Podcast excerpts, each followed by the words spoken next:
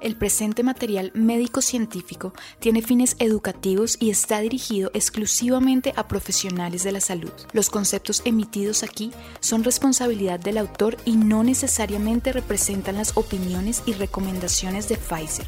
Ni Pfizer ni el autor se responsabilizan por el uso de la información proporcionada. Presentación patrocinada por Pfizer. Otro excelente día para darles la bienvenida a Medical Club con un episodio increíble. Les habla Daniel Castro, médico y conductor de Medical Club, su podcast con herramientas, tips basados en evidencia y aplicables en atención primaria de manera inmediata. Y hoy tenemos a quien no le ha tocado un tema como estos, ansiedad. No solamente tratar pacientes, sino a médicos, colegas también. Entonces hay que tener un, sentido muy agudo para, para estar allí y poder cambiar la historia porque ya vamos a ver cuáles son las consecuencias, cómo detectarlo, pero para eso tenemos un experto en el tema, el doctor Jorge Tamayo. El doctor Tamayo es médico, es psiquiatra, es farmacólogo de la Universidad de Antioquia, Medellín, es coordinador y profesor del programa de psicofarmacología en el Departamento de Psiquiatría de la Universidad CES, también en Medellín, es co-creador y profesor del diplomado en terapia conjunta en salud mental del programa de educación continua de EAFIT en Medellín la Universidad de FIT, es creador y profesor de un diplomado increíble en psicofarmacología basada en evidencia en la Universidad CES en Medellín, es consultor de la Asociación de Afectos sobre el Impacto Neurobiológico en el Maltrato en la Niñez en Bogotá. Tiene su práctica eh, privada en psiquiatría y psicofarmacología en, en la Torre Intermédica. Ahí lo pueden encontrar. Doctor Tamayo, qué gusto tenerlo con nosotros. Un saludo a nuestra audiencia, por favor.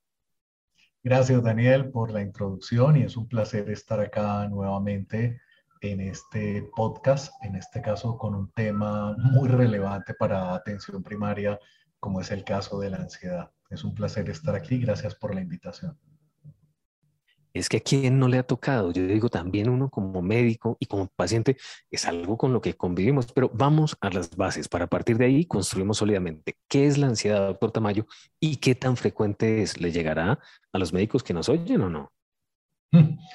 Sin duda alguna, si no estamos haciendo este diagnóstico de ansiedad, tenemos que replantearnos cómo estamos abordando nuestros pacientes porque más allá de ser una condición psiquiátrica como tal, también puede ser una sintomatología que acompañe de manera frecuente eh, a pacientes que tienen otras condiciones médicas.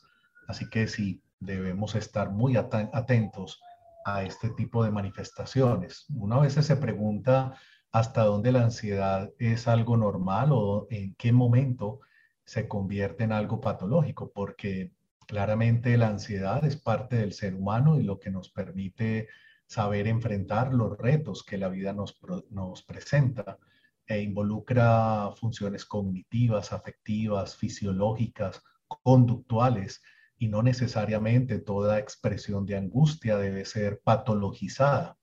Así que en la mayoría de los casos la ansiedad es un proceso adaptativo, pero es patológica cuando ya eh, esa amenaza percibida es algo sobreestimado cuando el paciente ya realmente está manifestando que la angustia que experimenta ante diferentes retos cotidianos ya es excesiva e inapropiada.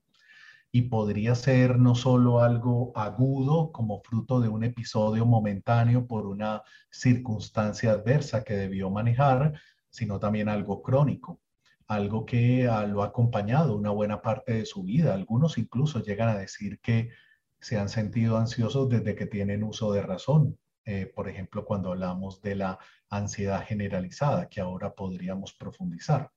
El hecho es que eh, realmente cuando alguien se queja de que está angustiado y no nos cuadra esa angustia con eh, lo que nos está dando a entender, la pudo haber originado, debemos sospechar de que de pronto esa ansiedad ya podría ser algo patológico.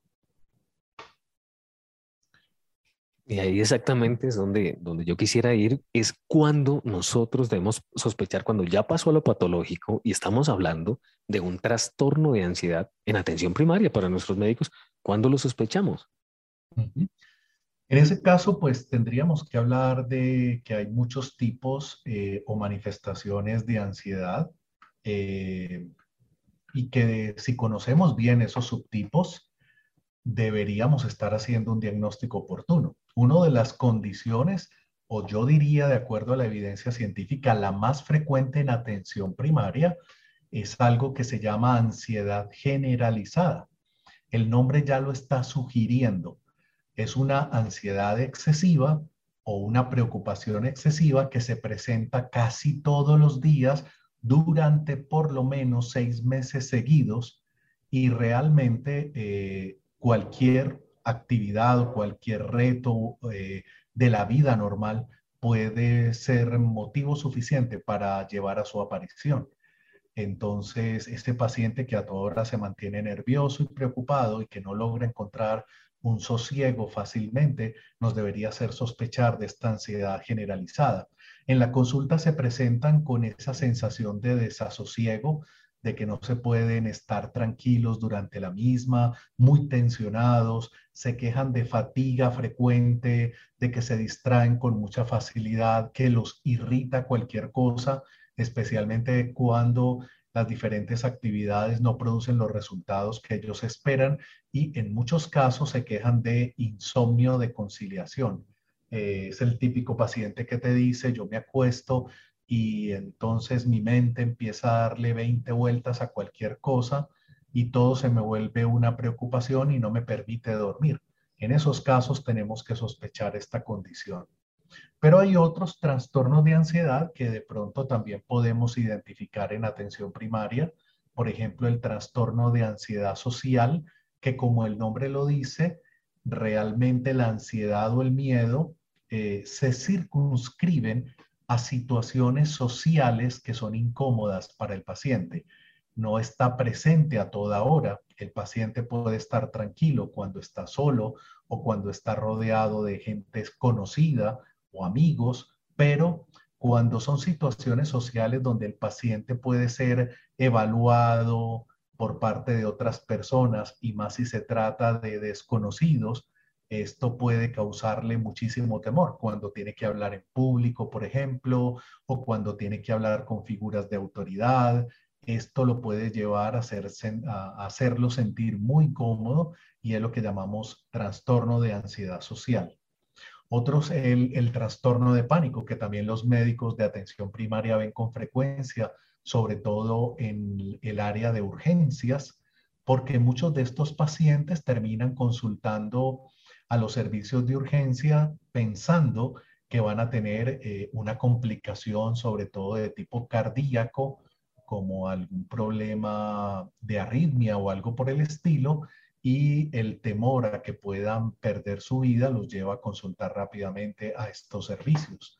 Son pacientes cuyo miedo ya no solamente es algo desproporcionado o que no coincide o que no da eh, una buena correlación con los retos que está teniendo que enfrentar, sino que es un miedo intensísimo de aparición súbita en ausencia de un peligro real de unos pocos minutos de duración que llevan al paciente a evitar cierto tipo de lugares o cierto tipo de personas y esto puede llevarle a sentir durante la crisis de pánico síntomas que los llevan a consultar a urgencias, por ejemplo, palpitaciones muy fuertes, malestar en el pecho, sudoración franca, escalofríos, mareo, sensación de aturdimiento o desmayos incluso, parestesias, temblor, fenómenos de desrealización o despersonalización. Doctor, es que cuando estoy así de nervioso, yo siento que no soy yo o que lo que hay a mi alrededor es como si se viera muy extraño. Tienen también miedo a perder el control o a volverse locos o incluso a morir con mucha dificultad para respirar y sensación de atragantamiento.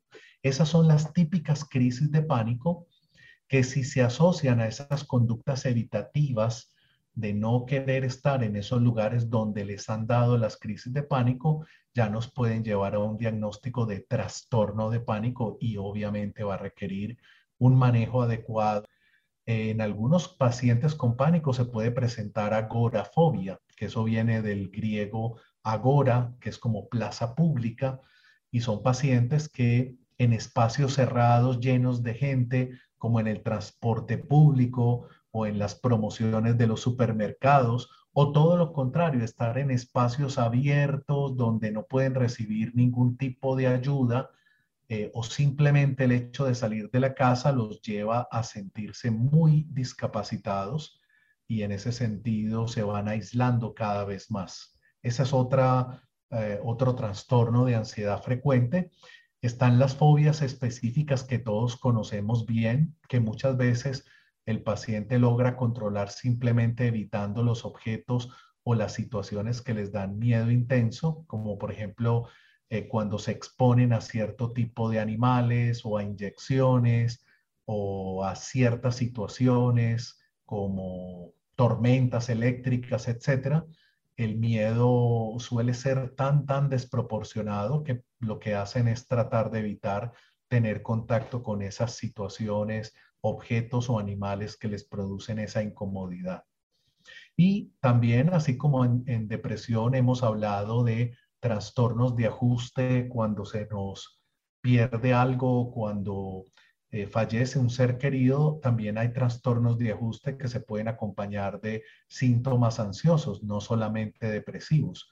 Eh, son pacientes con un aumento en la inquietud, eh, pero en este caso la ansiedad y la inquietud son más en respuesta a una situación terrible o temida que les pasó, una deuda, un embargo, una pérdida económica importante. A veces se pueden acompañar de síntomas depresivos también, pero en otros casos puede ser la ansiedad pura y en, esos, en esas circunstancias a veces también tenemos que instaurar un tratamiento. Ahí está claro. En consulta hay que, hay que sospecharlo, ese paciente eh, que está excesivamente tensionado, que como que lo, detectamos ahí en su lenguaje corporal y hay que resaltar ojos muy abiertos, pacientes, como lo dijo el doctor Tamayo, con electro normal, pero esa sensación de angustia de que van a fallecer, de que algo inminente, un miedo desproporcionado. Doctor Tamayo, ¿qué escalas? ¿Habría alguna escala que, que los médicos que nos oyen pudieran utilizar para identificar los trastornos de ansiedad en atención primaria? Sí, eh, realmente existen formas de evaluar estas condiciones eh, y en ese sentido, pues se han hecho estudios a lo largo del mundo para mejorar el reconocimiento del trastorno de ansiedad, ya sea una ansiedad generalizada o un trastorno de pánico, en fin. Eh, esas escalas eh, suelen contar con alta sensibilidad y especificidad y se ha demostrado que el reconocimiento puede ser muy elevado. Una de las escalas que más se utilizan para ese tamizaje o cribado de ansiedad en atención primaria es una que se llama la GAD-7. G de gato, A de Alberto, D de dedo. Guión 7 porque son siete puntos los que tiene la escala y este GAD significa trastorno de ansiedad generalizada. O sea que el nombre nos sugiere que cuando utilizamos esa escala autoaplicada, que es el mismo paciente el que la está utilizando, nos permite descartar o sospechar la presencia de ansiedad generalizada. Es una escala pues de siete puntos eh, que se les ponen unos valores que van de 0 a 3, dependiendo de qué tan frecuentemente estos siete síntomas se presentan a lo largo de la semana. Y dependiendo del puntaje total, podemos mirar o determinar el nivel de severidad de la ansiedad para poder ver si necesitamos iniciar cuanto antes un tratamiento. Esa escala GAD-7 está disponible, validada al español y la pueden encontrar gratuitamente en Internet sin ningún problema. Y vuelvo y les digo, es una escala que el mismo paciente puede aplicar para que eh, le ahorre tiempo al médico y le permita guiarse por un valor determinado, porque no solamente nos sirve para ver inicialmente qué tan severa es la, la ansiedad, sino que con el tiempo, a medida que iniciamos un tratamiento, podemos volverla a aplicar y ahí podemos darnos cuenta si la ansiedad ha venido mejorando eh, y en qué porcentaje. Ahí está la escala GAT7 y está gratis, validada al español, ahorra tiempo porque es una escala autoadministrada, el paciente la puede diligenciar, entonces vale la pena que todos los médicos vamos a internet y le damos un ojo. ¿Cuáles, cuáles patologías crónicas? Si, yo estoy en consulta, nos están oyendo y tengo pacientes con varias patologías crónicas, ¿cuáles patologías crónicas yo debo relacionar con, con que hay una mayor eh, incidencia o frecuencia de presentación de trastorno de ansiedad? Esta pregunta es importante, Daniel, porque en atención primaria la ansiedad o los pacientes con ansiedad no se presentan exclusivamente con esta sintomatología. Eh, la mayoría de los pacientes, hasta la mitad de ellos en atención primaria, pueden llegar a consulta eh, con unas quejas muy vagas que finalmente pueden corresponder a un trastorno de ansiedad y pueden tener eh, unas condiciones médicas no psiquiátricas o psiquiátricas que pueden asociarse a este tipo de síntomas. En ese sentido, tenemos que estar pues como muy pendientes. Hay algunos síntomas que pueden ser de tipo cognitivo, por ejemplo, como habíamos hablado ahora del trastorno de pánico, el temor a volverse loco o a tener grandes lesiones físicas o a que nos vamos a morir, eh, nos lleva a sospechar que se trata de un paciente más bien con ansiedad o un paciente que está inquieto durante toda la consulta o que suda mucho durante la consulta o que se queja de que vive con la boca seca o con mucha debilidad o que vive con irritabilidad o tensión motora o que es muy impaciente, nos tiene que llevar sin duda alguna a sospechar que se trata de un trastorno de ansiedad. En atención primaria tenemos que utilizar algunas evaluaciones adicionales a la exploración clínica, porque obviamente el diagnóstico de ansiedad es clínico antes que todo en los síntomas que ya les acabé de mencionar, pero es útil eh, e importante mirar si tiene alguna otra patología que pudiera explicar este proceso. Por ejemplo, es importante hacer pruebas de función tiroidea. Los pacientes con hipertiroidismo o incluso con hipotiroidismo pueden tener síntomas de ansiedad.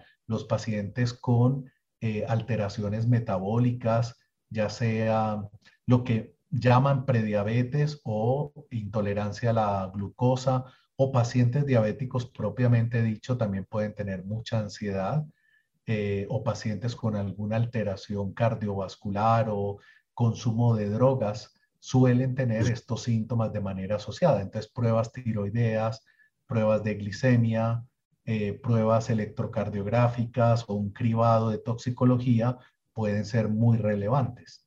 Fuera de estas patologías como hipertiroidismo, eh, hipoparatiroidismo, también pacientes con hipercortisolismo pueden tener síntomas de ansiedad frecuentes o pacientes con arritmias o pacientes con insuficiencia cardíaca crónica, diferentes enfermedades respiratorias, incluso algunas alteraciones metabólicas como la porfiria o déficits en la vitamina B12 se pueden asociar eh, con síntomas de ansiedad o enfermedades neurológicas, tener un tumor eh, eh, cerebral o una encefalitis o tener epilepsia con convulsiones, suele asociarse a síntomas ansiosos crónicos en estos pacientes. Y si nosotros quisiéramos dejar, doctor Tamayo, como muy claro para los médicos que nos escuchan, cuáles son esas patologías que hacen parte del diagnóstico diferencial para guiarnos, ¿cuáles serían? Sin duda alguna, más allá de la comorbilidad que se presenta entre las patologías que ya mencioné y la ansiedad, hay otras eh, patologías no psiquiátricas que debemos primero descartar cuando un paciente nos llega con síntomas severos de ansiedad, en donde la ansiedad ya no es algo que se presenta de manera concurrente, sino más como un proceso o uno de los tantos síntomas de ese proceso patológico. Por ejemplo, pacientes con feocromocitoma donde por la descarga noradrenérgica simpática, la ansiedad está presente constantemente, pacientes asmáticos o con fibrilación auricular que lo lleva a tener pues cambios en el ritmo cardíaco, o pacientes con hipertiroidismo, con alcoholismo, que en algunos casos por alteraciones neurológicas puedan tener episodios de delirium con alteraciones de conciencia y mucha inquietud eh, y desasosiego, pueden tener síntomas de ansiedad. Pacientes que ya su diabetes está fuera de control y pueden llegar a presentar una cetoacidosis diabética, muchas veces en ese episodio de descontrol metabólico tienen síntomas de ansiedad eh, concurrente o pacientes que están eh, consumiendo estimulantes como cocaína o como alguna otra ah, anfetamina o alguna sustancia estimulante del sistema nervioso central pueden tener muchísima ansiedad.